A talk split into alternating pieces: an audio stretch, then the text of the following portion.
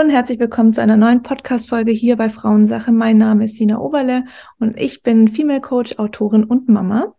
Und ja, die heutige Folge ist wirklich für mich eine sehr, sehr wichtige Folge. Ihr wisst, wenn ich Gäste hier reinhole, dann sind es meistens auch Themen, über die wir sprechen, die mich selber sehr betreffen und diesmal, dieses Mal auch sehr emotional. Und deswegen freue ich mich sehr, über das Thema zu sprechen. Ähm, ich darf euch einmal Ricardo Leppe vorstellen. Hi Ricardo, schön, dass du da bist. Grüß dich, liebe Sina. Hallo. Ähm, ich erzähle euch ganz kurz, wie ich auf ihn aufmerksam geworden bin und ähm, um was es heute gehen wird. Und dann wird sich alles sowieso ergeben. Ähm, also ich habe ein Video gesehen und da ging es um das ganze Thema Schulsystem. Ähm, ja, meine Tochter ist jetzt zweieinhalb Jahre alt und wir haben zwar noch ein bisschen Zeit, aber alles in mir schreit einfach, okay, man muss doch hier eine andere Lösung finden. Und ist dieses System so, wie es einfach in Deutschland ähm, da ist, für uns passend? Und alles in mir schreit einfach nein. Und ähm, ja, durch, durch die Recherche, die ich gemacht habe, ist mir dann auch erstmal bewusst geworden, dass ich ja eigentlich gar keine Wahl habe. So richtig. Also das war so das Erste, was ich irgendwie gefühlt habe. Und dann ist da in mir alles rebelliert. Und ich dachte, das kann doch nicht sein. Ist doch meine Tochter. Und ich, ich muss doch hier irgendwie eine Lösung finden, die für sie gut ist und für mich gut ist. Und ähm, bin dann auf ein Video ähm, gestoßen mit Ricardo und da war alles wirklich so, ich habe nur gedacht, okay, genau das ist es, genau das, was er über dieses Thema Schulsystem erzählt, das, was er selber erlebt hat, ähm, hat sich einfach für mich so, so gut angefühlt. Und deswegen habe ich dich, Ricardo, angesprochen oder angeschrieben. Du hast gesagt, ja, bin dabei im Podcast und hier sind wir heute.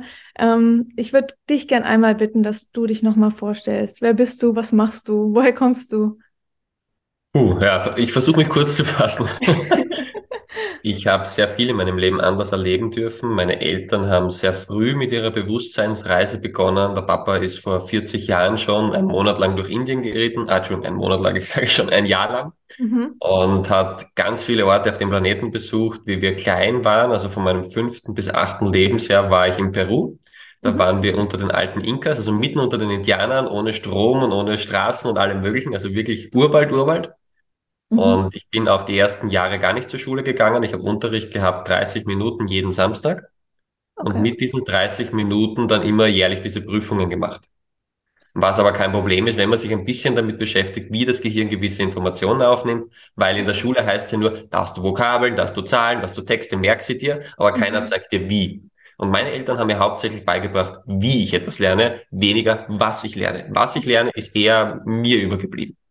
Ja, und dann bin ich irgendwann eine Zeit lang doch in die normale Schule gegangen, wobei ähm, ja, war eine staatliche Schule. Normal ist ein relativer Begriff, weil ich durfte in der Früh wählen, ob ich heute in die Schule gehen möchte oder nicht. War dann auch in Peru? Gut, guten Morgen, Ricardo, möchtest du heute gehen? oh, heute sehr cool. Ja, ist doch cool. Und war das auch in Peru oder wo war das? Nein, nein, da waren wir schon zurück in Österreich. Ah, okay. Also Peru ist mit Schule, da wo wir waren, das schaut dich sowieso jeder komisch an, die verstehen nicht mal, was das ist. Okay. Äh, nein, das war schon alles zurück in Österreich.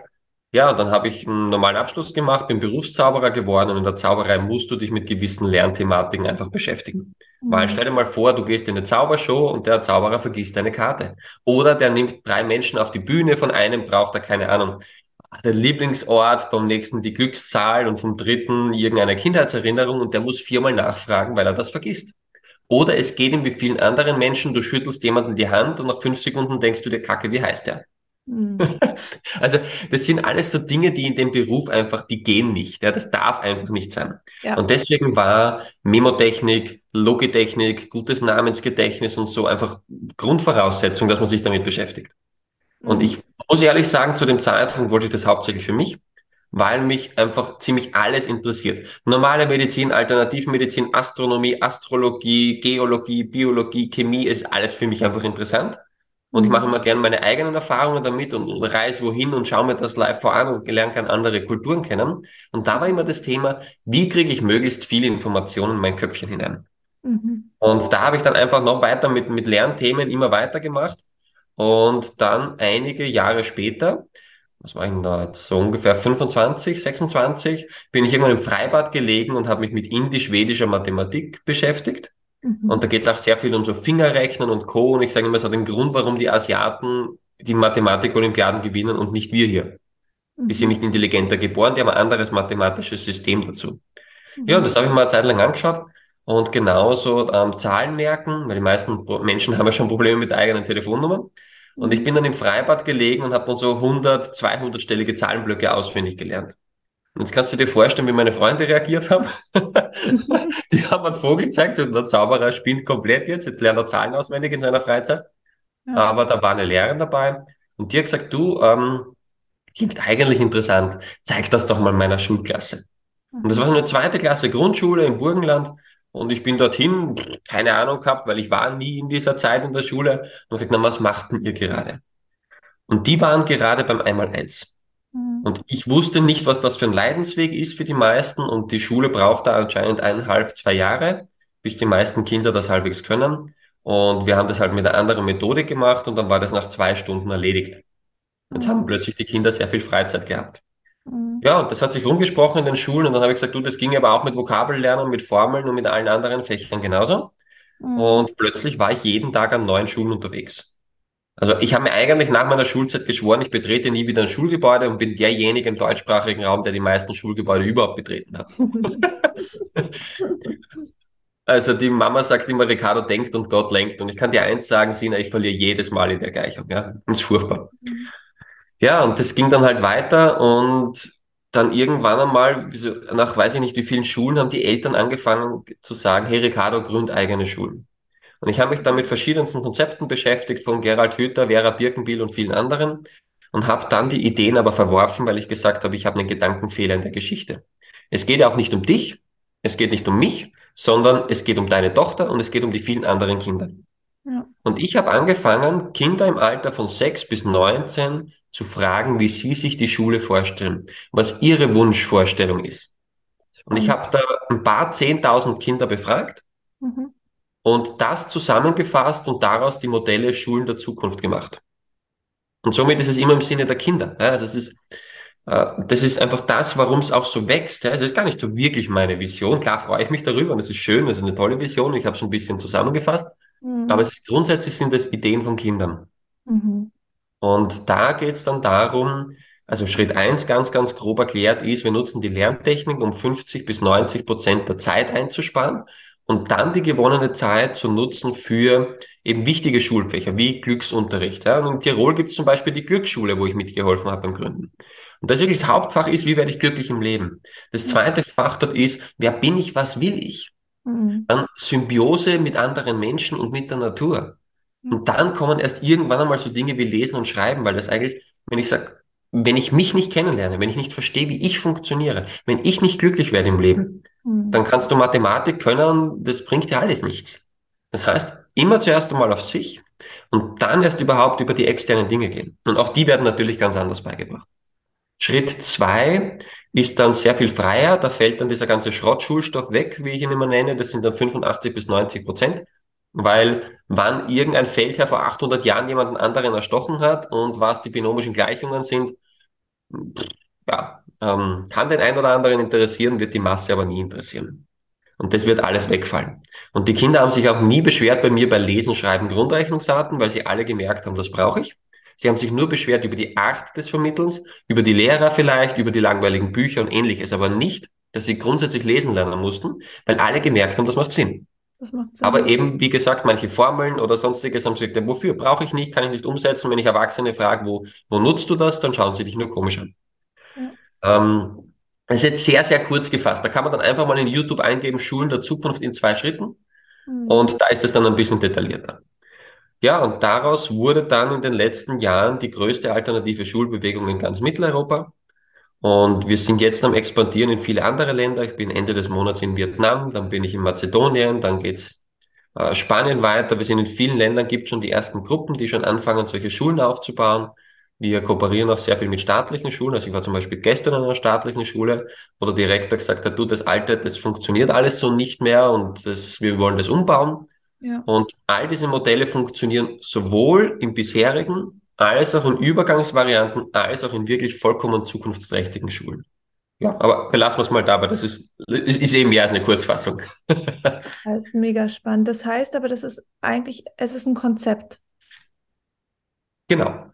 Es Genau. ist ein Es ist, Konzept und ähm, das hast du mitentwickelt und es gibt jetzt Möglichkeiten, dass verschiedene Schulen ähm, dieses Konzept mit, mit reinnehmen oder äh, nach diesem Konzept sozusagen leben ähm, oder dass komplett neue Schulen gegründet werden.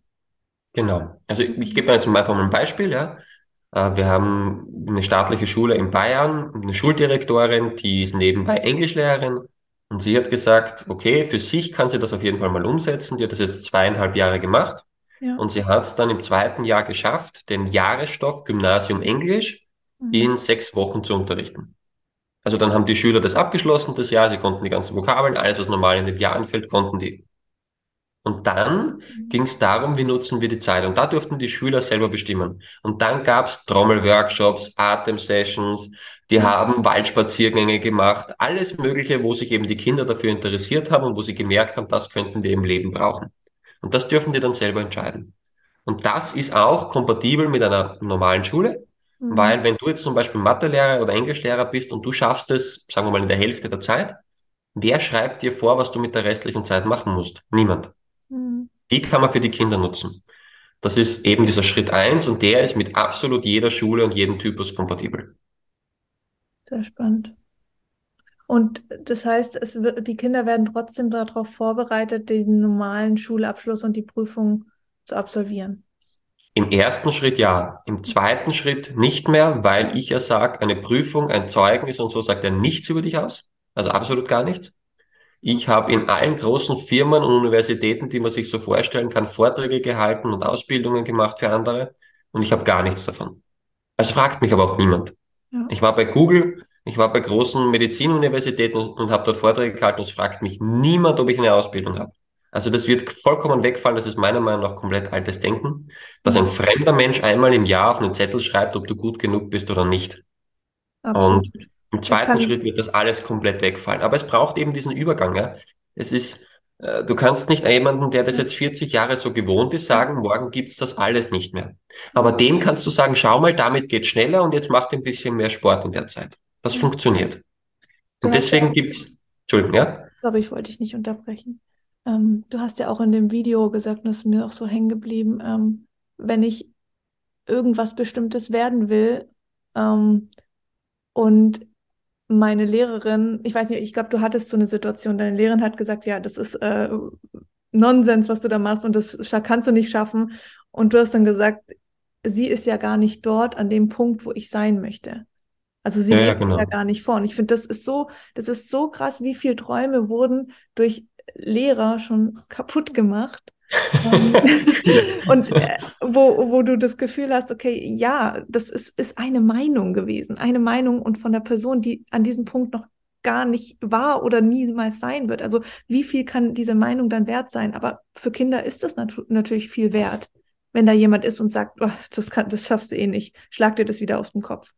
Genau, das war eins von zwei Beispielen sehr wahrscheinlich. Meine Mathelehrerin hat versucht, mir zu erzählen, dass man nicht Berufszauberer werden kann, ja, dass das genau. nicht Scheiß ist. Ja. Und ich denke mal, du bist angestellte Beamtin dein Leben lang, was willst du mir erzählen? Ja. Und äh, das andere war, wo ich mit meiner Geschichtelehrerin öfter mal in Streit gekommen bin, weil, was war ich da, 14, 15 glaube ich, und da hat sie angefangen, über die Inkas zu erzählen. Weißt du, du machst ja die Römer und die Griechen und die Kriege und alles mögliche durch und irgendwann waren wir bei den Inkas und ich habe nach zehn Minuten nur noch gelacht. Und sie hat dann, ja, wieso lachst du so blöd? Und ich so, naja, so eine Scheiße habe ich noch nie gehört. ja, ich habe das studiert, das ist der Stand der Wissenschaft. Und ich gesagt, ich habe dort gelebt bei den Menschen. Mhm. Und ich sagte was ganz anderes. Und ich habe Freunde da drüben, die können wir anrufen.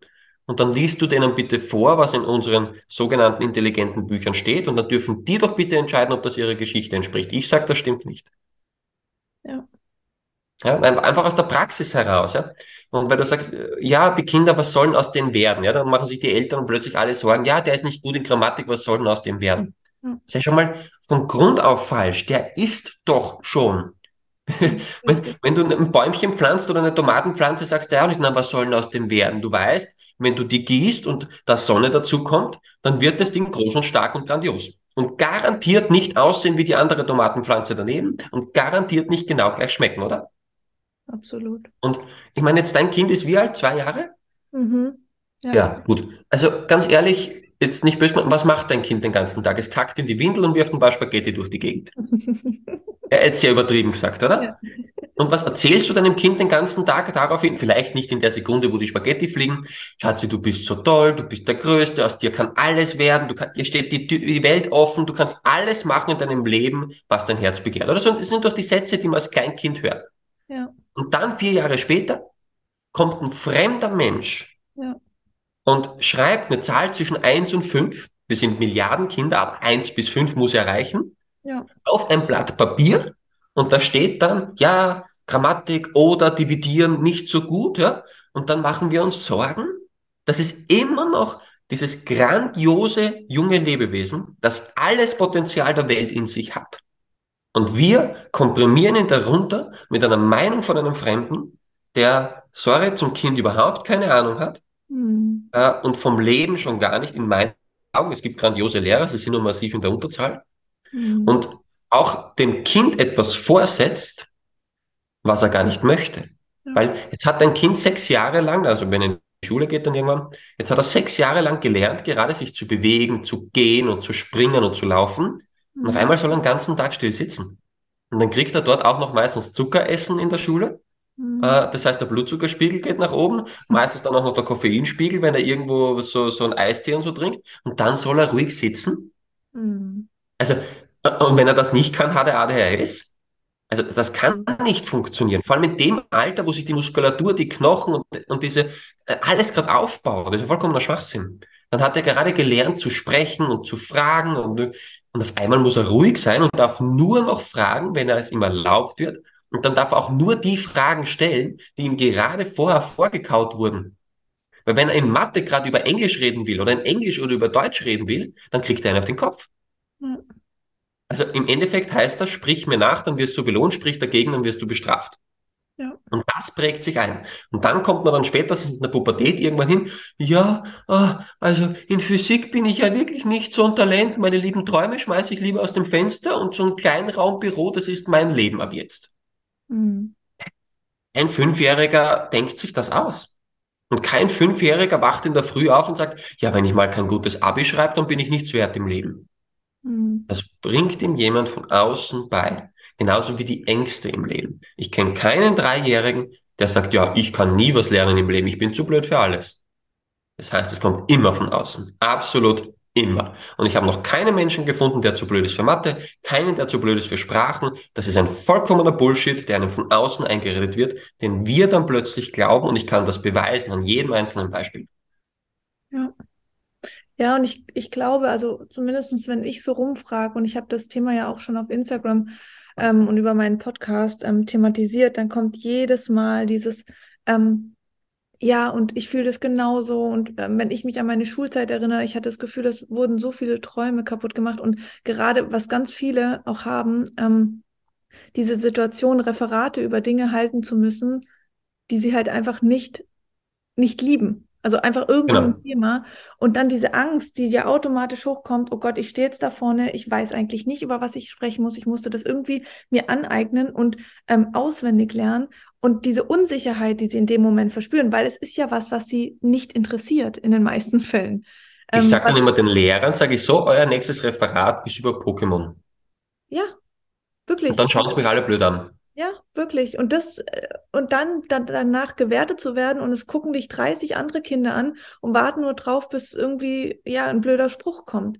Und diese Angst, die setzt sich, und ich, ich arbeite ja viel mit Frauen zusammen, die ja, zum Schnitt, sage ich mal, 30, 35 Jahre alt sind, die jetzt so anfangen äh, zu realisieren, dass sie in dem Beruf, wo sie ähm, die letzten zehn Jahre drin gesteckt haben, überhaupt nicht ihr Ding ist und sie anfangen, nach ihrem Herz zu gehen, ähm, dass sie das Gefühl haben, sie können es nicht.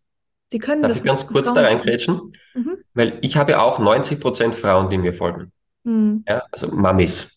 Ich sage mal meine Mami-Armee. Ja. Wir sind in der, in, auf YouTube und in den Telegram-Gruppen und Co. über 40.000 und ich weiß, davon sind knapp 35.000 Mamis. Mhm. Sehr cool. ähm, und das ist so oft, dass die wissen, was sie sonst wollen würden. Ja aber ja und mh, hm, und ich bin schon so lange aus dem Lernen draus und ich habe doch immer Prüfungsangst gehabt und Englisch kann ich nicht so gut und da sicherheitshalber bleibe ich da, wo ich bin. Ja. So furchtbar. Ähm, wenn du möchtest, ja, ich weiß nicht, ob du das dann machen möchtest mit deinen mit deinen Mamis oder oder Frauen. Mhm. Wir können gerne einen ganzen Abend machen, wie kriege ich den Mist los? Wie kriege ich das aus mhm. meinem Kopf wieder raus? Ja. Und wir machen eine Riesenfragerunde, eine offene. Ja, richtig cool. Weil das ist so krass. Also ich sehe das und gerade, also ich finde es das gut, dass du das sagst, gerade Mütter, die ähm, Kinder gekriegt haben und in der Elternzeit wo sich alles dagegen sträubt, wieder zurück in den Beruf zu gehen, weil sie natürlich das Leben ja. und den Sinn des Lebens nochmal anders erkannt haben durch das Mutterwerden. Und die, ja, und viele natürlich sagen, ja, aber wir haben doch gerade einen Kredit und äh, ich kann das ja nicht, ich kann doch jetzt nichts Neues machen. Und ich bin doch da sicher, diese Illusion der Sicherheit in einem, in einem, in einer Festanstellung zu haben. Aber du hast die Sicherheit, wenn du bei dir bleibst, wenn du authentisch bleibst, wenn du ähm, deinen Weg gehst, das kann dir keiner nehmen, aber immer diese Illusion im Draußen, ähm, dort die Sicherheit zu finden. Und das ist ja genau das, was, was uns in diesem ganzen Schulthema schon, schon mitgegeben wird. So, du musst das und das, dann kannst du das und das werden. Und das hast du vorher auch so gut gesagt. Ähm, ich muss erst 15 Bücher lesen, ich muss erst zwei Ausbildungen machen, damit ich jemand bin. Genau. Ich sage gar nichts davon muss man. Das ist ein vollkommener Blödsinn. Ja. Ich bin der Erste im deutschsprachigen Raum, der sich direkt nach der Schule als Zauberer angemeldet hat, gleich selbstständig und es hat funktioniert. Ja, klar, es gibt auch ein paar harte Zeiten dabei am Anfang. Keine Ahnung von Marketing, keine Ahnung von Tuten und Blasen, von Steuern schon gar nicht. Und äh, ja, am Anfang, aber ich habe davon leben können, von Anfang an. Und dann habe ich vor fünf Jahren war dann die Entscheidung klar gesagt, okay, ich mache den Anstoß für ein weltweites neues Bildungssystem. Dann hat jeder wieder gelacht. Außer meine Eltern, die wissen schon, ist Sturkopf. ähm, und dann haben sie wieder gesagt, ja, du, du bist doch kein Professor, du hast nie studiert, du warst nie auf der Uni, du hast keinen Titel, wer soll dir schon zuhören, nie wird dir eine Mutter das Kind schicken oder ähnliches. Ja. Fünf Jahre später ist die größte Bewegung in Europa. Also, was geht nicht? Ist ein vollkommener Blödsinn. Ich habe gar nicht gewusst, wohin mit Nachhilfeanfragen und, und Vortragsanfragen plötzlich. Und mir sind die Schulen die Türen eingelaufen. Wenn du etwas kannst und das auch noch liebst, dann kommt der Erfolg dazu. Und mhm. nicht nur das, es macht dir dann sogar auch noch Spaß im Vergleich zu vielen anderen Jobs. Und das kann jeder. Und bei vielen scheitert es eben an diesem, ich kann das nicht lernen, ich kann das nicht schaffen. Und das kommt aus der Schule. Weil vor der Schule war es bei keinem jungen Menschen da. Ich kenne keinen Fünfjährigen, der diese Gedanken hat und sagt, nein, was Neues? Ah, nein, nein, nein, Mama, das schaue ich mir gar nicht an, das kann ich sowieso nicht. Ja. Das kommt erst in der Schulzeit. Und ich kann auch psychologisch genau begründen, an wo. Wahnsinn. Habt ihr auch Schulen in Deutschland? Wir haben ganz, ganz unzählige Projekte in Deutschland. Okay. Das Problem ist nur, wir sind so überlaufen worden. Speziell in den Lockdown-Zeiten hatte ich teilweise 500 E-Mails am Tag. Mhm. Und davon waren 300, bitte, bitte, ich brauche einen anderen Schulplatz für mein Kind. Und von den 300 hat aber nur eine Mutter geschrieben, du, ich bin bereit, solche neuen Plätze zu schaffen. Ja, das ist natürlich. Jetzt kannst du dir vorstellen, was wir an welchem Problem wir gesessen sind. also es gibt viele tolle Projekte, aber es gibt ja zehntausende Schulen in Deutschland. Ja. Und immer viel zu viele, die dorthin wollen und viel zu wenige, die etwas Neues erschaffen wollen. Das ist ja wie diese Frage, wer möchte Veränderung, da zeigen alle auf und dann heißt es, wer möchte sich verändern und da zeigt wieder fast niemand mehr auf. Ja, ja, klar. Und es geht darum, in all dem, was wir da machen und bieten, dass du direkt selber das kannst. Ich möchte jeden dezentral unabhängig machen. Steht ja auch schon auf der Homepage, Dezentralisierung von Bildungsmacht. Ich möchte, dass du in der Lage bist, dass du sagst, hey, mein Kind, wir haben keine gute Schule in der Nähe, ich habe keine guten Lehrer in der Nähe, denen ich vertraue.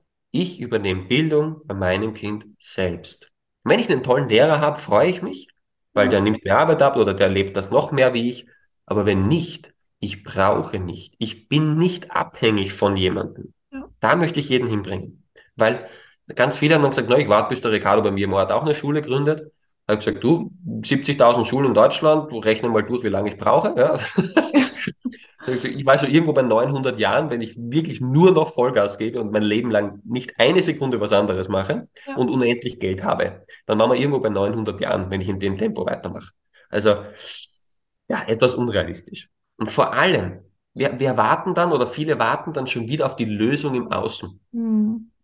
Und die kann es nie geben. Mhm. Erstens einmal, weiß ich nicht, wann du in der Geschichte je erlebt hast, dass eine Lösung von oben oder außen kam. Ja, die Christen warten schon sehr lange darauf, dass der Retter wieder kommt. Das kann nicht funktionieren. Das kann vom Prinzip her schon nicht funktionieren. Weil dann haben wir wieder das gleiche wie jetzt, nur mit 2.0. Weil jetzt angenommen, ich sag, sag mal wirklich, ich kann real zaubern, okay? Ich mache Schnipp und jedes Mal, wenn ich Schnipp mache, entsteht eine neue Schule. Mhm. Und du, du kannst morgen in diese Schule gehen, das ist super perfekt. Mhm. Was ist, wenn es mir in vier Jahren den Vogel durchschießt im Kopf? Und ich sage, nee, wir bauen das jetzt wieder um. Oder ich sage, hey, 1000 Euro pro Kind pro Monat, sonst, sonst schmeiße ich euch alle raus. Was macht ihr dann alle? Ja, Was ist, wenn mhm. ich in einigen Jahren den Job nicht mehr mache und jemand anderer kommt an die Position und macht das wieder so? Mhm. Was ist dann? Dann sind wir in der gleichen Kacke wie jetzt. Wenn das aber einmal dezentralisiert wurde, wenn einmal jeder Elternteil gelernt hat, wie er das selber machen kann, und es ist sehr einfach, ja, dann, dann brauche ich das alles nicht mehr. Und ich Was? weiß nicht, ob du in dem Video den Teil gesehen hast, wo ich gesagt habe, die Eltern sind immer die besten Lehrer, weil sie es im Blut angelegt haben. Ich weiß nicht, ob du das kennst. Nee, das habe ich nicht gesehen. Pass auf, gehen wir schnell durch. Wenn was unlogisch ist für dich, schrei einfach, okay? Ja. Erstens, Lernen geht über zwei Grundaspekte. Das ist einmal die Beziehung zu einem Menschen. Also mag ich dem, vertraue ich dem. Wir kennen das alle, wir haben einen Mathelehrer, den mögen wir nicht, wir verstehen alle nicht Mathe, wir kriegen einen neuen Mathelehrer, den mögen wir, wir verstehen plötzlich Mathe. Ja, das ist echt so. Genau, also es ist, ja. Lernen ist, das kann ich auch hirnwissenschaftlich und neurologisch beweisen, das geht über die Beziehung. Mhm. Das ist das Allerwichtigste. Mhm. Das heißt, der Lehrer müsste eigentlich die ersten paar Monate in der Klasse immer nur Beziehungsaufbau machen. Seine mhm. privaten Themen reden, mit den Schülern, fragen, wie geht's ihnen, spazieren gehen, was auch immer, noch nicht Mathe. Aber es ist wieder ein mhm. anderes Kapitel. Also Beziehung und dann über dieses, über diese Vorbildwirkung. Weil ganz ehrlich, so wie wir beide ausschauen, könnten wir nicht sagen, ja, willkommen beim Podcast Bodybuilding für alle, weil wir schauen beide nicht aus wie Bodybuilder. Geht mhm. einfach nicht. Ja? Wir könnten beide sagen, hey, willkommen zum Energetikkurs, beim Fastenkurs, beim Astrologiekurs, was auch immer. Ja. Das würde dazu passen und wir können nicht Bodybuilding machen. Das heißt, wenn ich da jemanden vorne habe, wo ich sage, der lebt das aber nicht, ja. dann nehme ich das auch nicht wirklich an. Ja. Ja, du kannst, meine Eltern haben das auch sehr früh verstanden. Die haben gesagt, hey, wir halten nicht viel von Drogen, Rauchen, Alkohol und Zucker. Also haben sie gesagt, okay, dann machen wir das nicht. Ja. Und nicht ab und zu, sondern nein, wir machen das nicht. Ja. Und wir als Kinder hatten nie ein Verbot. Es gab bei uns keine Verbote. Wir haben es aber nicht gemacht. Ja. Obwohl es die Angebote dauernd gegeben hat. Aber einfach nur durch diese Vorbildwirkung. Und weil sie mit uns offen gesprochen hat, natürlich könnt ihr. Wir machen es nicht, weil du darfst deine eigenen Erfahrungen machen. Das war mhm. immer das Grundding. Vorbildlich gelebt dazu. Und jetzt bin ich 32, habe noch nie einen Schluck Alkohol probiert. Mhm. Interessiert mich auch gar nicht. Wofür? Brauche ich für mich nicht. Ja. Einfach weil sie es vorgelebt haben, zu 100 Prozent, okay? Und wenn dann viele sagen, ja, mein Kind liest nicht gerne, sage ich, liest du gerne? Naja, also ich sage mal, wenn der Fernseher größer ist als das Bücherregal, ist ein Problem. Mhm. dann, nächster Aspekt. Also das ist die Grundaspekt. Das checkt jeder unterbewusst ab. Und wenn das nicht da ist, dann brauchst du mit Lernen gar nicht beginnen. Und das nächste sind die vier Aspekte des Lernens, die ich brauche, um etwas merken zu können. Und die wirst du nicht kennen und ich kann dir garantieren, dass du die mit deinem Kind umsetzt. Obwohl du nie eine Ausbildung gemacht hast, wie bringe ich meinem Kind was bei? Mhm. Quatscht dein kleines Kind schon? Ja, und wie? Genau, super. Und die vier Aspekte sind bildhaft, mhm. lustig, mhm. emotional und verknüpft. Jetzt schauen wir uns mhm. Bildhaft. Du wirst deinem Kind sagen, schau mal, das ist ein Buch, das ist ein Stift, schau mal den schönen Baum da hinten an, schau mal, wie schön die Sonne strahlt, das ist mein Laptop, oder? Ja. Du wirst nie etwas sagen wie in der Schule, hey, die binomischen Gleichungen könntest du mal brauchen, wenn du in China Architektur studierst im zweiten Semester und dein Taschenrechner kaputt ist. Mach keine Theorie-Sachen, die irgendwann einmal sein könnten und dann könntest du es doch eventuell mal brauchen. Mhm. Macht niemand. Du gibst deinem Kind immer Bilder und sagst es jetzt, Schatzi, stell dir vor. Ja, oder du zeigst ein Urlaubbild, stell dir vor, du wärst dort. Ja. Du hast immer ein Bild. Ja. Zweitens, blöd lustig. Wir blödeln mit Kindern. Du sagst sicher nicht, da, Schatzi, da hinten, Spielplatz, toll, Spaß haben. das ist was da tut, ich fang dich gleich, hab ich dich. Also, je dümmer du das machst, je lustiger du das machst, je abstruser du das machst, desto besser. Schau dir Werbungen an, die haben das genau verstanden, genauso wie Computerspiele. Ja. Ich nehme mal an, das machst du auch so, oder? Absolut. Genau. Drittens, emotional. Schatz, ich bin so stolz auf dich, das hast du wirklich toll gemacht. Zeig doch mal Papa, was du da geschaffen hast. Mhm. Du bemühst dich, dass das Kind Emotionen hat bei dem, was es macht, mhm. oder? Ja. Viertens, Verknüpfungen. Es kommt ein neuer Gegenstand auf das Kind zu. Schatzi, das hast du bei Papa schon mal am Schreibtisch gesehen. Das sieht ähnlich aus wie das, was Oma immer verwendet. Kennst du solche Sätze? Ja. Das heißt, du erstellst von einem neuen, ja. genau, Verknüpfungen zu Dingen, die das Kind schon kennt. Ja. Okay? Und das sind die vier wichtigsten Aspekte, wenn eben dieses mit Beziehung und so schon funktioniert. Und du machst die alle. Und alle anderen Mamis machen das auch. Und jetzt sitzt die kleine Sina mit zwölf Jahren im Physikunterricht und sieht die erste Physikformel. Und das Hirn sagt, bildhaft? Nö. Lustig? Nö. Emotional? Nö. Verknüpft? Nö. Raus mit dem Scheiß. Vier Jahre später, ja, ich bin nicht gut in Physik, das war noch nie meins. Das liegt wohl an mir. Mhm. Verstehst du, was ich meine? Zu 100 Prozent, ja. Und ich, ich erkenne mich so gut wieder, weil ich ich, wenn ich mich an meine Schulzeit erinnere, ich habe das Gefühl, mein Gehirn konnte das einfach nicht aufnehmen. Ich habe konnte also, es schon, konnte es schon, nur nicht so. Nee, absolut nicht. Das war so anstrengend. Es war so anstrengend und deswegen ist mir das auch so negativ hängen geblieben. Wenn ich das heute vergleiche mit, also seit sechs Jahren mache ich wirklich das, was ich liebe, meine Arbeit. Und ich, ich muss ein Buch nicht mal zu Ende lesen. Manchmal lese ich drei Sätze von einem Buch und ich habe so viel Impulse. Ja. wirklich. Ja, ich verstehe hundertprozentig, was du meinst. Und ich sage jetzt was ganz Hartes. Du kannst dein Leben lang nie wieder so ineffizient lernen und dir so wenig merken in der Schule. Das ist nicht möglich. Es ist der Anti-Ort des Lernens. Was? Und nehmen wir jetzt ein Beispiel. Ja, mach mal die Augen zu. Und stell dir vor, vor dir sitzt ein kleiner Frosch. Mhm. Geht das in deinem Kopf? Ja. Okay? Und der Frosch, der isst gerade und der isst Mückengulasch. Das ist ein Gulasch mit lauter Mücken und so drinnen, das liebt der Frosch, okay? Mhm. Okay, kannst du die Geschichte wiederholen? Was sitzt vor dir? Ein Frosch. Genau, und was isst der? Mückengulasch, weil er es liebt. Genau. Ist das schwierig gewesen? Nein, machen wir die Geschichte nochmal, pass auf. Jetzt sitzt wieder der Frosch vor dir, okay? Mhm. Und jetzt verwandelt er sich aber in einen kräftigen Muskel-Bodybuilder-Frosch, okay? Mhm. Und der isst jetzt massenweise von dem Mückengulasch und dann zieht sie mit seinem dicken Bauch immer schneller zur Erde runter. Ging das auch noch? Notfalls wiederholen wir das fünfmal. Ja, das ging. Okay, und du lachst sogar. Weißt du, was das ist? Hm? So lernt man Physikformeln. Ja, krass, ja. Wir haben einen Frosch, ja. der isst Mückengulasch. F, Frosch, isst, isst. MG, Mückengulasch. Das ist die Schwerkraftsformel. ja, dann habe ich einen Frosch, der ist kräftig. F ist die Kraft. Der isst massenweise davon, dann ist M die Masse. Und dann zieht sie mit seinem dicken Bauch immer schneller Richtung Erde, habe ich die Erdbeschleunigung. Das ist die Schwerkraft. Und das, das werde ich jetzt wahrscheinlich nie wieder vergessen in meinem Leben. Ja, oh ja, ich, ich müsste eigentlich mit dir Bilder lernen und wie man sich Bilder einprägt, vorher machen und dann kriegst du das nie wieder raus. Ich kann mit Kindern Formeln so lernen, dass die das nie wieder vergessen. Heißt noch nicht, dass es sinnvoll ist, Formeln zu lernen. Ja. Wir sind in Schule der Zukunft Schritt eins für die meisten. Wir lernen noch Dinge, die teilweise sinnlos sind, aber ich zeige den Kindern, wie schnell und effizient geht und dass sie es nachher auch behalten, so dass sie sagen, ja, Physik mochte ich vielleicht nicht, aber ich kann das natürlich alles. Ja, dieses, ich kann nicht, ich bin zu blöd, das muss einmal als allererstes verschwinden. Und diese Angst davor. Oder ja, voll.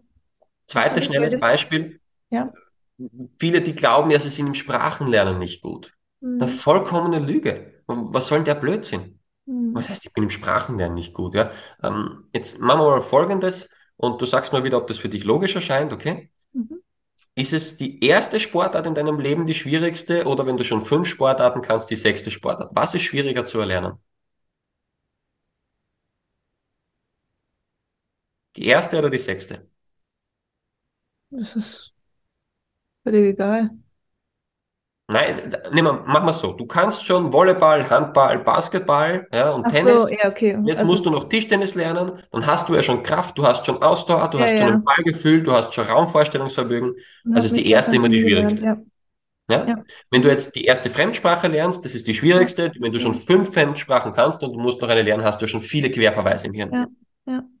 So, die schwierigste Fremdsprache mit riesen Abstand für das Gehirn ist die Muttersprache. Hast du die geschafft? Ja. Kennst du einen Menschen, der die nicht geschafft hat? Nein. Gut, ich auch nicht. Das heißt, wissenschaftlich gesehen sind alle, die die Muttersprache gelernt haben, Sprachengenies. Ja. Und jetzt schauen wir uns mal an, du kommst in die Schule, du lernst Englisch. Was machen wir am Anfang? Verben, Mhm. irregular verbs, past tense, Ja. past plus ing-Form. Mhm. Du versuchst mittels einer Grammatik, die du in der Muttersprache schon nicht verstehst, eine Fremdsprache zu erlernen. Mhm. Das kann nicht funktionieren. Das Einzige, was ich mache, mit den, auch mit den Erwachsenen, ist, ich bringe den Sprachen wieder bei, wie du das mit deinem Kind machst. Und ich gehe, gehe mal das schnell durch, damit wir nicht von der Zeit so lang sind. Du hast dein Kind hören lassen. Hören ist der wichtigste Part beim Sprachenlernen, weil Mhm. da im Gehirn diese ganzen neuronalen Netze sich aufbauen für diese Sprache, dass du diese Sprache fühlen kannst. Weil du kannst, du denkst sicher nicht gerade, "Ah, Ricardo hat mir gerade im dritten Fall im Präsens eine Frage gestellt, das heißt, ich muss im vierten Fall im Präteritum antworten. Mhm. Ja? Und wenn ich dich jetzt irgendwelche Grammatikregeln frage, weißt du die nicht, aber du kannst den Satz in deinem Bauchgefühl richtig stellen, oder? Ja. Genau. Das, und das geht nur über Hören. Und dein Kind hast du zugequatscht. Du hast erfahren, du bist schwanger, du hast angefangen mit dem Bauch zu reden, oder? Absolut, ja. Genau. Und wenn das Kind geboren ist, dann sagt auch keine Mama, wenn das Kind drei Wochen alt ist, na, mit dem Kind rede ich doch nicht, der versteht mich ja noch gar nicht. Wir quatschen den zu den ganzen Tag. Ja. Und das braucht das Hirn. Passives Zuhören. Zweiter Schritt. Danach kommen wir direkt ins Sprechen. Nicht wie in der Schule irgendwelche Regeln und Vokabeln, direkt quack, quack, quack, quack, quack. Mhm. Und auch da machen wir ganz tolle Dinge dabei. Ähm, wurscht, das wird jetzt ein bisschen lang dauern, das sieht man dann in meinen ganzen Vorträgen auf YouTube und so. Auf jeden Fall, ich baue nur Sprachenlernen nach, was du als Mutter mit deinem Kind immer schon gemacht hast. Mhm. Und das zeige ich den Schülern in der Schule, weil Mhm. die lernen es genau um 180 Grad verkehrt. Und wenn man das denen wieder so beibringt, wie sie es als Kind gewohnt waren, dann hast du lauter Sprachengenies. Das ist das ganze Geheimnis dahinter. Und wenn dann viele Eltern sagen, ja, aber ich bin doch kein Lehrer, ich habe doch keine Ausbildung, sage ich, du hast keine Ausbildung, es ist nicht aus mit der Bildung, das ist sehr gut, das ist die Grundvoraussetzung. Aber du siehst all diese Punkte, die ich jetzt vorher und jetzt angesprochen habe, die Ja, hast du alle, oder? absolut. Wie viele Und Mütter lebe hast ja du? jeden Tag. Wie viele Mütter kennst du, die die Beziehung im Kind nicht aufbauen, die die Vorbildwirkung nicht schaffen, die das mit bildhaft, lustig, emotional und so nicht machen und die Sprachenlernen mit den Kindern machten, ohne dass sie hören durften? Ich Mhm. niemanden. Mhm. Aber ich kenne alle, die das in der Schule falsch machen oder fast alle. Also, wo liegt das Problem? Was kann ich jetzt machen als Mama, wenn ich eben so eine Schule nicht in meiner Umgebung habe für meine Tochter? Du kannst entweder eine starten, Mhm. du kannst äh, außerhalb von Deutschland, Deutschland ist leider die größte Schuldiktatur auf der Welt und ich war schon in vielen Ländern, Ja. ähm, du kannst woanders hingehen. Mhm. Du kannst äh, das Kind, wenn es eine halbwegs gute Schule ist, zusätzlich unterstützen mit den Lernmethoden, dass es dort nie Angst hat, dass es nie Prüfungsängste hat, dass es nie sagt, das schaffe ich nicht, das kann ich nicht, ich bin zu blöd, das wird nichts. Ja. Das ist auch schon mal ein Riesenschritt. Ja. Und da ist die Empfehlung, wirklich mal auf die Homepage zu gehen. Da steht auf der Startseite gleich, du bist neu hier, bitte hier klicken und dort mal draufklicken. Und dort siehst du dann einfach mal live, dass es geht. Ich habe dort Vorträge, wo ich das vor Kindern, vor Eltern einfach mit denen zeige, dass es geht. Es ist kein Blabla. Ich habe über 100.000 Menschen vor mir gehabt. Ich kann beweisen, dass das funktioniert. Ähm, dort gibt es dieses Video auch Schule der Zukunft, wie ist das aufgebaut, weil die Plattform und alles, was wir machen, ist mittlerweile so groß. Es gibt einen Online-Stundenplan, das ist so wie eine kleine Online-Schule. Äh, es gibt Unterstützungsmöglichkeiten, wenn du das eigene Schule gründen möchtest, Schuldirektoren, die dich dabei unterstützen, eigene Unterstützungsgruppen für jedes Schulfach, das es gibt. Haben hunderte Lehrer, die kostenlos bei uns mitmachen. Ja. Äh, ich habe 300 Lernvideos, die du dir ansehen kannst oder runterladen kannst, alles kostenlos bei uns, die, wo du lernst, wie bringe ich mein Kind Lesen bei, wie bringe ich ihm das einmal eins bei, wie bringe ich ihm Grundrechnungsarten ganz leicht bei. Also du hast alle Möglichkeiten, um damit zu starten. Es ist wirklich alles da. Das Einzige ich, ist diese Umsetzung selber und diese Mhm. alten Glaubensmuster Stück für Stück loslassen. wenn ich mich jetzt dafür entscheide und sage, gut, ähm, wir würden aus Deutschland rausgehen in ein Land, wo das möglich wäre, ähm, was ist mit diesem Aspekt, also wenn es jetzt keine Schule ist, sage ich jetzt mal, wo meine Tochter dann mit anderen Kindern ist, was ist mit dem sozialen Aspekt? Ich glaube, das ist so das meiste, was ich immer höre, gerade wenn es auch um das Freilernen geht ähm, oder halt auch ums Homeschooling. Ähm, ja, aber was ist mit dem Die sozialen größte Lüge, die je erfunden wurde, was Schule betrifft. Hm, Also, wenn du dich ein bisschen damit beschäftigst, wenn du mal in so Freilernergruppen und Schulen reinschnupperst, und ich glaube, es ist niemand so viel mit denen verbunden in Europa wie ich, mhm, dann merkst du, das ist das genaue Gegenteil von dem, was in der Schule abbrennt. Wie viele Freunde hast du noch aus der Schulzeit? ja, um fünf Ecken vielleicht noch eine. genau. Ja. Weißt du was? Quasi fast alle beantworten mir das genau so. Ah, scheiße. Also wo war der soziale Kontakt? Ist es eher über die Vereine gegangen, Mhm. über gemeinsame Interessensgruppen wie Fußball, Tennis oder was auch immer, oder Ja. über die Firma oder über was auch immer? Es war nicht über die Schule. Was hast du in der Schule gelernt? Konkurrenzkampf. Einer ist immer der Gute, einer ist immer der Schlechte. Mal, ich muss mit Noten, ich werde immer vor allen anderen verglichen und einer hat immer recht da vorne. Mhm. Was hat das mit sozial zu tun? Und wenn du dir wirklich unsicher bist, dann liest dir die Bücher von der Vera F. Birkenbiel durch. Ja. Da bleibt an dem Argument, da bleibt nicht mal mehr ein Molekül über daran. Mhm. Also wirklich gar, gar nichts. Und ähm, es gibt eine Schule zum Beispiel, eine freie Schule in Hamburg, wo ich schon war, auch wo ich eingeladen wurde. Und ich war wirklich an, in einer dreistelligen Anzahl an staatlichen Schulen. Und Mhm. jetzt kommst du da als großer fremder Mann dort hinein. Die Kinder, ja, grüß Gott und eher auf Abstand und das könnten Lehrer sein, ein neuer und, und sie alle mal weg. Der könnte was von mir wollen, der könnte mich, alle mal weg, ja. Ja. Jetzt gehst du dort in Hamburg in diese Schule rein und ich habe, weiß ich nicht, wie viele solche Projekte erlebt. Großer fremder Mann kommt dort rein. Die kleine siebenjährige Annika sieht mich, stürmt mir entgegen, schnappt mich am Finger. Hi, ich bin die Annika, wer bist denn du? Schau mal, was ich Tolles gemacht habe. Komm mal mit. Kannst, wa- was kannst denn du? Kannst du mir was zeigen? Cool. Also, jeder, der da ein bisschen von diesem Tellerrand runterkommt, wird merken, das ist ein vollkommener Schwachsinn mit diesem Sozialding, wo auch manche sagen, ja, dann ist dein Kind nicht sozial, wäre ich genauso unsozial, äh, und dann, dann lernt er doch nichts. Und es Mhm. ist genau in all diesen Argumenten das hundertprozentige Gegenteil der Fall. Ja. Außerhalb der Schule lernst du. Ja. Und es ist in Deutschland, hat es eine Studie gegeben, wie viel ein 25-Jähriger, der Abi gemacht hat, vom Schulstoff noch weiß. Und da weggerechnet ist, sind die ersten vier Jahre. Klar, wenn er das A nicht nachmalen kann und nicht weiß, wie eine 4 aussieht, logisch, ja. Mhm. Alles ab, ab 10 Jahre. 25 Jahre alt ist er, nicht 65. Was schätzt du, wie viel kann der noch? Die haben alles nochmal abgeprüft innerhalb von ein paar Tagen. Zweite Klasse Deutsch, dritte Physik, erste Mhm. Chemie, alle mündlichen Prüfungen, alle schriftlichen Prüfungen, die du je in deinem Leben gemacht hast, haben die dir nochmal vorgelegt. Und ich gebe dir einen Tipp, du hast schon vergessen, was du vergessen hast. Es ist, ist so krass einfach. 1,5 Prozent wusste der Durchschnitt. So. Und jetzt frage ich dich, selbst, sagen wir, sagen wir es ein Blödsinn, wir haben uns um einen Faktor 10 verrechnet, ja, es sind 15 Prozent, okay? Mhm.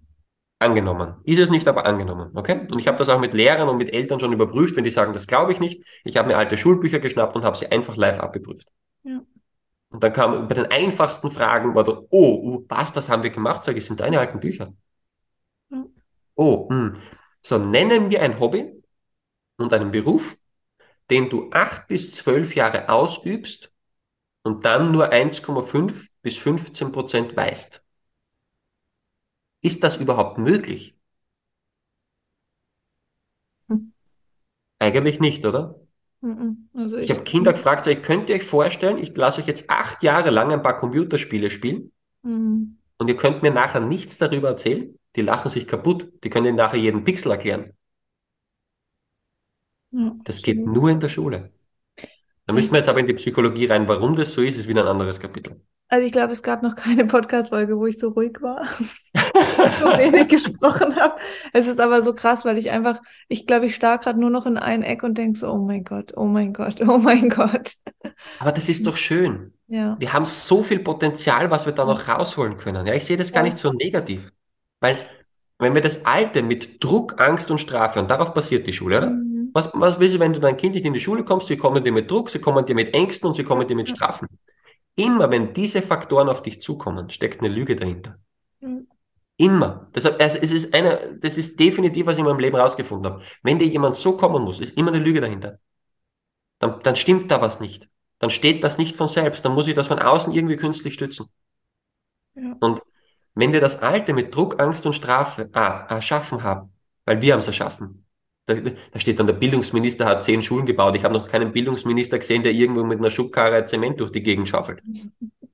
Wir haben das gemacht. Das lehrt uns nur die Geschichte falsch. Der Papst hat zwei Kirchen gebaut. Ich habe noch keinen Papst arbeiten sehen. Mhm. Ja, wir haben das gemacht. Passiv wie aktiv. Das heißt, wir sind Erschaffer. Wir sind schöpferische Wesen. Wenn wir das Alte erschaffen konnten und wir haben auf das Neue eine positive Vision, die wir mit Liebe und mit Begeisterung machen, wie schnell geht das dann? Was kommt daraus? Wenn wir das gemeinsam auch noch mit den Kindern arbeiten. Also, das wird so grandios. Man muss einmal, wir sind in der Polarität, man muss einmal beide Ecken erkannt haben. Ja, sorry, da war es nicht abgedreht. Äh, man muss einmal beide Ecken erkannt haben, damit wirklich was Schönes, Grandioses, Neues entstehen kann. Ja. Und genau da sind wir jetzt. Wir haben gesehen, wie es definitiv nicht geht. Und jetzt dürfen wir als Erschaffer was Neues machen daraus. Und das ist so schön. Und wenn du da siehst, so Kinder, ja, die vorher sagen, ja, ich bin blöd und ich kann nichts und nachher sagen, hey, ich bin gar nicht blöd, ich bin ein Genie, ich wusste es nur nicht. Ja.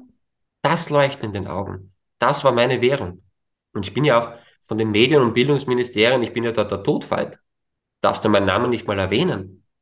Und ich habe denen aber dort gesagt, sag ich, solange mich die Kinderaugen alle anleuchten und die Eltern das grandios finden ja. und nur ihr findet das blöd, mache ich weiter. Ja. Wenn das mal umgekehrt ist und die Kinder sagen, der Ricardo ist blöd und das ja. funktioniert alles nicht und ihr sagt, das ist toll, dann höre ich auf. Und darum geht's. Und es ist, jeder kann da die ersten Schritte machen. Ich habe letztens einen 83-Jährigen am Ohr gehabt, der gesagt hat, ja, er reißt die Welt nicht mehr um, aber das, was ich in Mathe erkläre, und er hat immer Angst gehabt vor Mathe, mhm. das hat er verstanden. Und das zeigt er seinen Enkelkindern. Und die werden niemals Angst haben vor Mathe. Das ist ein erster mhm. Schritt. Mhm, und jeder kann Schritte machen. Das heißt, wenn ich jetzt als äh, Mutter in Deutschland lebend, gibt es da so Online-Schulen, wo ich sozusagen mein Kind anmelden kann, dass es wenigstens in der Schule gemeldet ist? Ist das erlaubt? Weißt du das? Die Online-Schulen in Deutschland sind, weil es so viele Auflagen und Gebühren gibt, schweineteuer. Ja. Das ist das eine. Ja. Ähm, wir wollen jetzt eine internationale Online-Schule zusätzlich machen auf drei Zeitzonen, die nicht staatlich anerkannt ist. Weil wenn die staatlich anerkannt ist, muss ich mich dem staatlichen Stundenplan unterwerfen. Von dem halte ich gar nichts. Ja. Dort gibt es lauter Dinge, die das Kind will. Weil schau mal, was, was sind die wichtigsten Fächer für das Gehirn? Sport, Musik und Kunst. Was wird immer gestrichen in der Schule? Sport, Musik und Kunst. Ja. Ist die Frage, warum? Ja. Also, ja, ich kann dir da keine wirkliche Online-Schule empfehlen, aber ich bin mir sehr sicher, dass bis dein Kind in die Schule geht, das in Deutschland so nicht mehr steht. Da sind im Hintergrund so viele am Arbeiten, von ehemaligen Richtern bis Menschen in hohen Positionen, die im Hintergrund mit mir reden, bis zehntausende Mütter, die die Schnauze sowas von voll haben, das ist im Hintergrund schon gekippt. Also ich habe auch den Medien gesagt, immer wenn sie angreifen, sage ich, ihr könnt das nur noch bremsen. Mhm. Das wird nie wieder stoppbar sein. Ja. Die Dezentralisierung hat begonnen. Also bis dein Kind soweit ist, bin ich sehr, sehr guter Dinge und wenn nicht, gibt es auch noch andere Lösungen. Absolut. Was hältst du denn, weil das ist das nächste, was ich immer so zu hören bekomme, ja, dann nimm halt eine, eine Montessori-Schule oder Waldorf oder so, mach halt das. ähm, wenn du dir anschaust, wie die oft mit den Kindern auch umgegangen sind, auch die letzten Jahre, schau mal, sie sind staatlich anerkannt. Hm. Sie sind staatlich bezahlt und viele hm. von denen sind besser. Manche sind sogar schlechter als staatliche Schulen, weil es hängt nicht von diesem Typus ab, sondern wer unterrichtet dort. Ja, absolut. Wer leitet das Ganze? Ja. Und deswegen habe ich auch ganz andere Kriterien, wie ich einen Lehrer für eines unserer Projekte auswähle. Mhm. Und also wenn ich wo mitmache, ja, ich sage immer allen anderen, hey, macht's bitte eure Projekte selber, möglichst unabhängig von uns. Aber da habe ich, bin ich auch oft gefragt, wie, wie wähle ich Lehrer aus? Ja. Ich gebe dir die Schnellzusammenfassung. Ich schaue, sagen wir so, du bewirbst dich bei mir, okay? Ich bin Schulleiter, ich bin Übungsgruppenleiter, ein Lernleiter, was auch immer. Und du bewirbst dich bei mir, okay? Mhm. Dann frage ich, liebst du Kinder? Mhm. Und ich habe dich jetzt, ich habe jetzt kein Bild von dir, ja, also ich habe jetzt nicht gesehen, wie dein Kind, äh, wie dein Gesicht reagiert, aber ja. da siehst du bei den Menschen, dass das Gesicht schon springt, bevor der Mund aufgeht. Ja. So wie, wenn du ein fünfjähriges Mädchen fragst, liebst du Mami? Ja, also da siehst du wieder, wie ja. die Wangen schon springen und, und dann kommt erst der Mund, ja? Mhm. Das will ich sehen.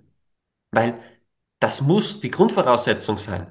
Ich habe habe 20.000 Lehrer vor mir gehabt in meinen Fortbildungen Und manche sind aufgestanden und haben gesagt, Lernen hat bei uns nie Spaß gemacht. Warum sollen es die bitte besser haben? Also, Mhm. das hat mit Liebe zu Kindern ja wohl gar nichts zu tun, oder? Nee. Und deswegen liebst du Kinder. Zweitens, kannst du Begeisterung weitergeben? Weil es bringt nichts. Wir haben eine hochgeniale Chemielehrerin gehabt, aber die ist jeden Tag reinkommen. Guten Morgen, liebe Kinder. Schlagt auf das Buch auf Seite 24. Wir machen ist so etwas Ja, genau. Das Das heißt nicht, dass der als Mensch schlecht ist, aber bitte stell so jemanden nicht vor Kinder. Also, liebst du Kinder, kannst du Begeisterung weitergeben. Drittens, kannst du die Lerntechniken, ist für dich einfacher und für die Kinder einfacher dann, ist aber optional, ist kein Zwang. Wir haben Omis, die bei uns mitunterrichten, die haben so ein Herz für Kinder, das ist zwei Meter groß, ja. Da, da ist der Rest nicht so wichtig. Ja. Das war das, was ich als Schulleiter mache. Ja, klar überprüfe ich, ob du eine Heroinspritze im Arm noch drinnen hast und ob du gewaltbereit bist, ja. Aber mehr prüfe ich gar nicht. Und dann kommt die Feuerprobe. Ich stelle dich in die nächste Schulklasse, wenn es da sowas überhaupt dann noch geben wird, ja. Mhm. Also ich stelle dich in die Schulklasse, sage, hey, das ist die liebe 3b, das ist die Sina, die wird gerne mit euch, äh, jetzt weiß ich nicht, Mathe oder was auch immer machen. Und dann lasse ich dich mal einen Tag dort. Und du gehst raus, dann gehe ich wieder rein und frage die Schüler, hey, wie findet denn ihr die? Könnt ihr euch vorstellen, dass ihr das ganze nächste Jahr mit der verbringt? Und wenn mich jetzt die Kinder anleuchten, bist du dabei. Wenn die mich nicht anleuchten, bist du raus. Punkt. Ja. Und ist ganz einfach. Also ist jetzt sehr kurz gefasst. Ich finde es auch, was ich immer, ähm, also ich bin gerade so an dem Punkt, wo ich natürlich sage, ähm, ich als Mutter habe die Verantwortung für meine Tochter noch.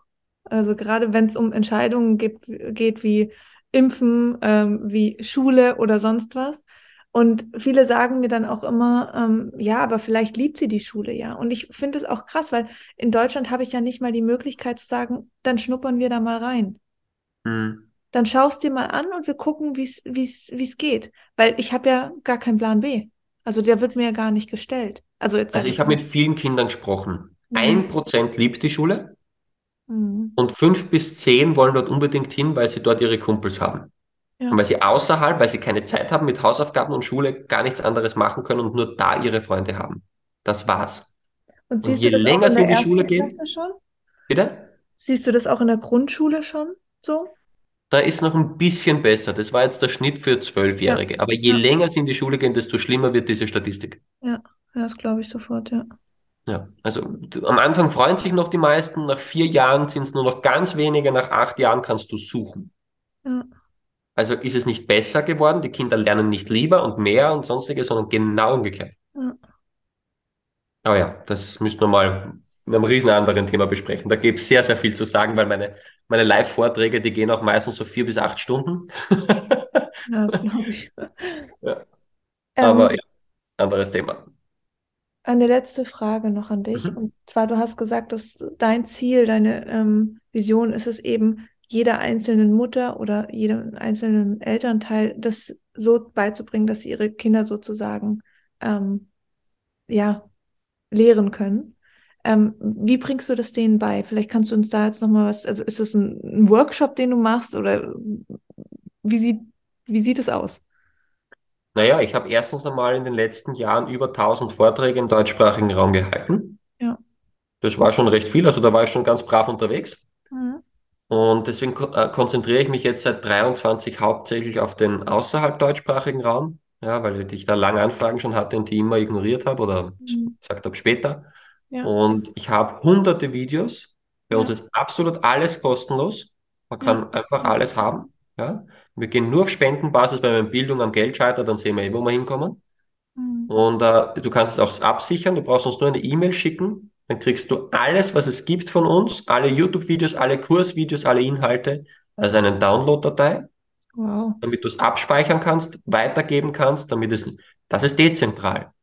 Weil, was ist, wenn mir jemand aus irgendeinem Grund was gegen mich in der Hand hat und dann sagt, hey, du darfst das nicht mehr so machen, das kostet jetzt morgen 500 Euro. Ja. Dann schließe ich manche aus. Und vor allem sehr viele Mamis, die im Lockdown alleine zu Hause gesessen sind mit drei Kindern, geschieden, die haben auch 10 Euro im Monat nicht gehabt. Ja. Und wir machen das so, dass es Spendenbasis ist, ja. Wir rufen auch nicht auf, wir geben dir einfach alles. Mhm. Und wenn du der Meinung bist, du möchtest etwas zurückgeben, dann darfst du das, du musst es nicht. Fertig. Mhm. Genau so ist es. Ja? Und du kannst das alles auf der Homepage einfach einsehen und wenn du das alles als Download-Datei haben willst, reicht eine kurze E-Mail an uns, an die Vereins-E-Mail und dann kriegst du das einfach alles zugeschickt. Mega. Und dort kannst du alles so lernen, dass du sagst, du kannst wirklich starten. Du musst ein bisschen Zeit investieren. Ja. Aber nicht so wie in, im, im Lehramtsstudium fünf Jahre oder vier Jahre oder drei Jahre. Aber ein paar Wochen musst du dich hinsetzen, damit du das verstehst. Du wirst Aber am ersten Tag schon Dinge umsetzen können, aber du kannst nicht alles lernen innerhalb von zwei Tagen. Und ich glaube, das ist genau dieser Punkt. Also wenn ich mir das jetzt anhöre als Mutter und da hüpft in mir alles, wenn ich denke, oh krass, ich, ich kann das jetzt machen, ich kann da jetzt was tun. Und das ist ja ganz anders, wie wenn man jemand sagt, oh, das musst du jetzt halt lernen. So, ich weiß ja wofür, ich weiß, was der Outcome ist, ich weiß, wie ich es einsetzen kann. Das ist, das ist ja auch das beste Beispiel einfach, was das mit mir gerade macht. Und das ist auch das Schöne, es werden auch oft die eigenen Traumen gleich mit ausgeheilt, Mhm. weil dann viele Mamis draufkommen, hey, Mathe ist ja ganz einfach, wenn man das anders Mhm. macht. Weil die Thematik ist die, aber das erkläre ich vielleicht in einem anderen Video, können wir mal was machen, Ja. dass Mathematik ganz falsch aufgebaut wurde für das Kind und deswegen Mhm. fallen ja auch fast alle Fünfer in Mathematik rein. Es wurde nur falsch aufgebaut. Ihr könnt alle Mathe. Ausnahmslos alle. Ja.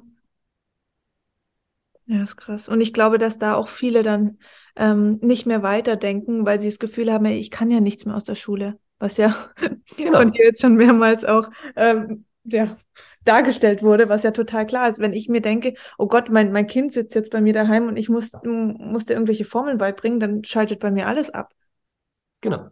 Ja, weil da eben nichts mehr ist. Ich kann dir zeigen, selbst wenn dein Kind in die staatliche Schule geht und es noch Formeln lernen muss, Ja. wie du das so hinkriegst, dass dein Kind teilweise Bauchkrämpfe kriegen wird vor Lachen dabei. Ja. Und dass sie sich fast zu 100% merken kann. Das kriege ich hin. Mega. Ach, Ricardo, ich danke dir so sehr für das, was du tust. Wirklich. Danke für deinen Einsatz. Nee, es ist so, also ich, es gab diejenigen, die mir hier zuhören, die wissen, es gibt keine Folge, wo ich so ruhig bin, wo ich einfach Okay, nur naja, dann haben wir was, dann haben wir was geschafft. Aber es ist so krass, es, äh, keine Ahnung, ich könnte echt heulen, weil das mich so sehr trifft, nicht nur, weil ich jetzt Mutter bin und ein Kind habe, sondern einfach für alle Kinder, auch für, für mich so als, ja, dieses zu erkennen, mit mir war gar nichts falsch und ich war nicht einfach nur schüchtern und konnte deswegen nicht aufs und musste auf die Realschule. Äh, Ja, das ist einfach, Nein, du bist grandios gewesen, so wie du warst. ja, Aber schnelles Beispiel dazu. Die hat ja niemand als Mama gesagt, oh, du bist jetzt 27, du musst jetzt das vierte Kind kriegen, oder? ja, Sondern da durftest du selber entscheiden, aber es hat in der Schule geheißen, du bist jetzt sieben, du musst jetzt lesen lernen mit genau dem Buch. Was, das willst du nicht? Dann stimmt mit dir ja wohl was nicht. total. Finde den Fehler. Und noch was Positives da am Schluss. Die weltweite, der weltweite Frieden, das sage ich ganz oft in meinen Vorträgen, der geht über die Frau. Die sind seit Ewigkeiten unterdrückt worden, deswegen ist deine Arbeit da ja so wichtig. Schau dir die großen Religionen an, da zählst du als Frau nichts. Und die sagen, sie sind von Gott gesandt. die sind alle aus einer Frau geschlüpft und Mhm. akzeptieren die Frau nicht. Sag ich, seid ihr bescheuert? Das kann ja gar nicht sein.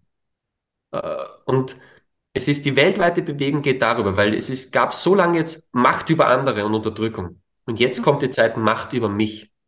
Und die Frau und die Weiblichkeit wurde massivst unterdrückt, die Männlichkeit natürlich auch, aber noch mehr die Weiblichkeit. Und wenn die wieder hochkommt und wenn die den Ausgleich schafft, weil es ist das ausgleichende Prinzip, Ja.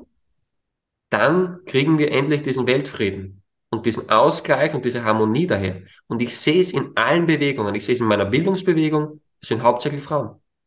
Oft starke Männer dahinter, die ihnen den Raum halten, aber nach außen gehen die Frauen. Ja. Ich sehe es in der Gesundheitsbewegung, es sind die Frauen. Ich sehe es in, in weltweiten, ich bin mit so vielen solchen Bewegungen vernetzt. Es sind fast immer die Mamis, die jetzt sagen, jetzt reicht's.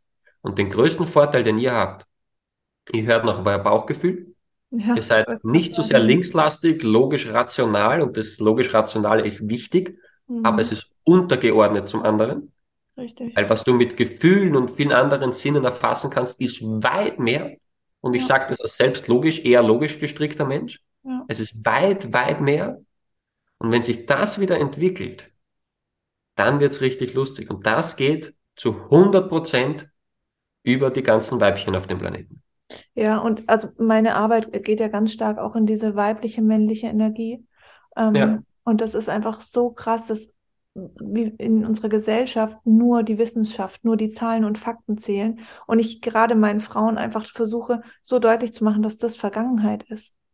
Ja. Das ist die Vergangenheit. Natürlich macht es in manchen Sachen Sinn und es ist auch die Balance, aber es ist immer die Vergangenheit. Und das, das heißt ja auch in der Schule, ja, die ist schlecht in Mathe. Da sagt keiner, boah, die tut anderen Menschen so gut, die kann gut zuhören, die ist empathisch, die ist immer gut drauf. Das zählt alles nicht. Ja. Aber das wird zählen. Und das wird viel mehr zählen. Und wir brauchen viel mehr von den Menschen und weniger die Oberstufenmathematik können. Aber das ist Egal. unaufhaltsam. Genau das wird kommen. Es wird absolut in das, was du sagst und diese Weiblichkeit, die Zeit spielt mit jeder Sekunde genau in die Richtung. Total. Also ihr bekommt auf jeden Fall eine Mail von mir, weil ich brauche diese Infos, ich brauche die Videos, ich muss, muss mir das voll reinziehen. Du, ja. Ich kann dir auch den Link schicken, du kannst in deiner ganzen Community gleich mitschicken, da kann sich jeder gleich alles runterladen. Ah, perfekt. Ähm, ich bitte nur, dass man sich trotzdem, wenn möglich, online anschaut, weil es, dort viel besser strukturiert ist. Und ja. weil ich auf der Homepage dann oft unter dem Video noch was dazu schreiben kann und einen ja. Link woanders hingeben kann, das kann ich halt in einem Ordner, den ich dir hinspiele, nicht. Verstehe. Aber dann hast du es gesichert, sollte Blackout, sollte irgendeine Homepage offline gehen, du hast das auf jeden Fall. Ja? Aber es ist online natürlich viel schöner darstellbar. Perfekt. Weil ja, wenn du mir jetzt den Podcast zuschickst, ja, als, als, als MP3-Datei, ja das ist schön, aber wenn ich das auf deiner, auf, auf einer Webseite sehe, dann steht drunter, übrigens, da ist noch der Link zu Ricardo. Übrigens, das ist die vorherige Folge. Und übrigens, da findest du noch. Das geht halt in dem Ordner nicht. Absolut. Okay, nee, ähm, super gerne. Also schick mir den Link, ich packe den in die Show Notes unten rein und vielleicht kannst du hier an, äh, an dieser Stelle nochmal die Webseite auch erwähnen. Also ich verlinke sie auf jeden Fall, aber dass wir es mhm. auch mal gehört haben. Und auch Wissen, dein Instagram-Kanal. Wissen schafft Freiheit. Mhm. Mit zwei F bitte, das kommt von Schaffen. Also Wissen, Nicht Schaffen, Freiheit, alles zusammen.com. Oder du gibst einfach mal Ricardo und Lernen in YouTube ein. Dann wirst du ganz schnell was finden. Unter jedem Video ist alles verlinkt. Perfekt. Ach, Ricardo, vielen, vielen Dank. Wirklich von Herzen. Sehr gerne. Vielen Dank. Und ähm, jetzt noch kurz dein Instagram-Kanal. Wie, wo finde ich euch da? Die Gebrüder Leppe. Den mache ich nämlich gemeinsam mit meinem Bruder. Ja, perfekt. Verlinke ich auch. Dann von Herzen vielen Dank für deine Arbeit, für deine Vision, für das, was du für uns da draußen tust, für unsere Kinder. Ähm, und ja, die Möglichkeit auch, dass wir mehr von dir lernen können und ähm, das dann auch weitergeben können. Danke auch für dich und für deinen Einsatz. Wir sehen uns wieder. Bis bald. Dankeschön. Und an alle da draußen, vielen Dank fürs Zuhören. Ich verlinke euch alles. Und ähm, ja, wir hören uns nächsten Mittwoch wieder. Macht's gut. Tschüss.